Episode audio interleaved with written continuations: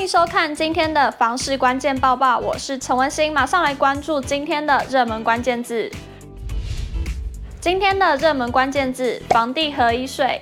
财政部统计处日前公布了今年一月份的国内赋税收入统计，马上来看最新的统计数据。统计实增净额为一千七百六十七亿元，较去年同月减少两百六十五亿元，年减百分之十三。而在房市持续走冷之下，房地相关税收也持续惨淡，土增税、契税已是连续十个月呈现年减情势。台经院产经资料库研究总监刘佩珍分析说，今年房市交易将呈现量在缩、价松动的情况，预料价量的跌幅落在高个位数水准。今年一月个人房地合一税约十四亿元，年减达百分之三六点一，是继二零一八年二月后房地合一税史上第二次单月年增率出现负成长。财政部统计处专门委员梁冠璇表示，六都中台南市年减达七成最多，台北、桃园、台中年减四成多至五成，新北、高雄则为幅年增。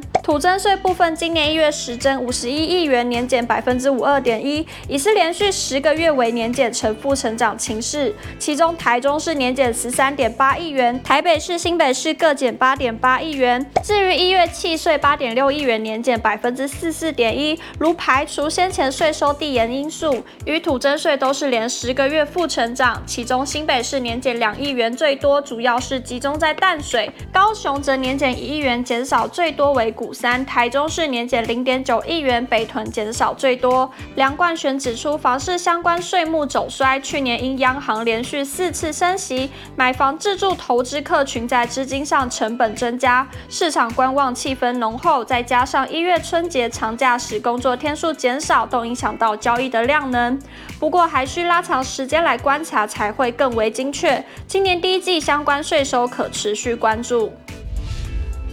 马上来关心今天的精选新闻。首先来看到全台各县市当中，哪里的新城屋交易的占比最高呢？根据内政部不动产资讯平台资料显示，二零二二年前三季苗栗县屋龄五年以下新成屋的住宅买卖笔数为七百九十九笔，占全县住宅买卖总笔数的百分之二九点二，居全台之冠。后面依序为嘉义县占比百分之二九点一，云林县百分之二八点五，台南市百分之十八点五，桃园市百分之十八点五。中数是长照机构补助开放申请喽，最高补助金额达到六万元。随着人口高龄化，长期照顾需求渐重，为落实长照照顾服务精神，保障长照机构使用者的权益，减轻照顾者负担，卫生福利部研拟补助方案，对住宿式机构使用者予以专案补助，以缓解使用机构者及其家属照顾与经济上的负荷，提升使用机构者与照顾者的生活品质。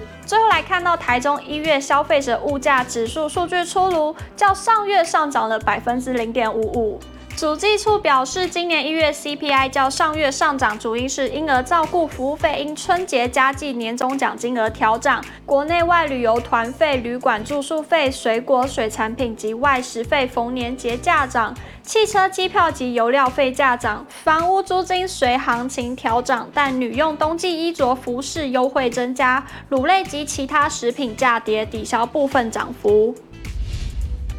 今天呢买房卖房，我想问有网友提问：房子如果没有人住的话，应该要关着窗，还是要开点小缝呢？有网友回应刘小凤，因为全关家具很容易会发霉，而夏天天气很闷热时，若没通风，可能也会遇到瓷砖热胀冷缩变形。也有网友回复，应该出租给其他人帮忙住，没人住的房子会比较快损坏老化。想了解更多房市资讯，欢迎点击下方资讯栏里的链接。如果你喜欢今天的影片，请不要忘记按赞、订阅，还有分享，并且开启小铃铛。我们下次再见。